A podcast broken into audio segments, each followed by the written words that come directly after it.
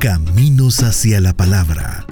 Una visión de la historia de las iglesias evangélicas en El Salvador en la investigación y voz de Carlos Cañas Dinarte. Si bien es cierto, la misión evangelizadora en El Salvador había iniciado prácticamente en 1894 con la familia Dillon, la cual no se llevó a feliz término debido al impacto que tuvo en esa familia la fiebre amarilla, lo real es que le correspondió a Samuel Purday y a Robert Bender desplegar todos sus afanes para finalmente conseguir el establecimiento de las primeras iglesias evangélicas en Ilopango y San Salvador. Es decir, en un lapso entre 1894 y 1899 básicamente se había desarrollado una amplia actividad de expansión de la palabra en un territorio predominantemente católico y además donde permeaba y prácticamente dominaba el analfabetismo funcional.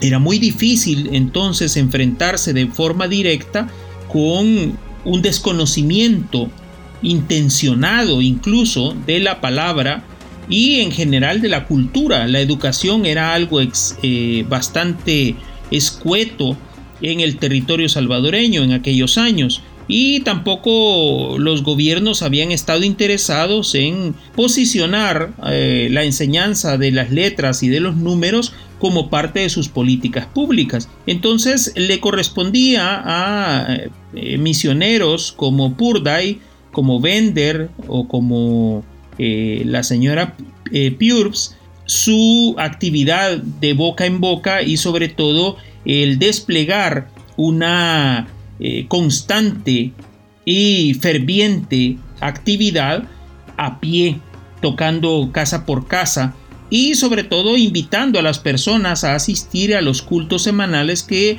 normalmente se desarrollaban en las noches.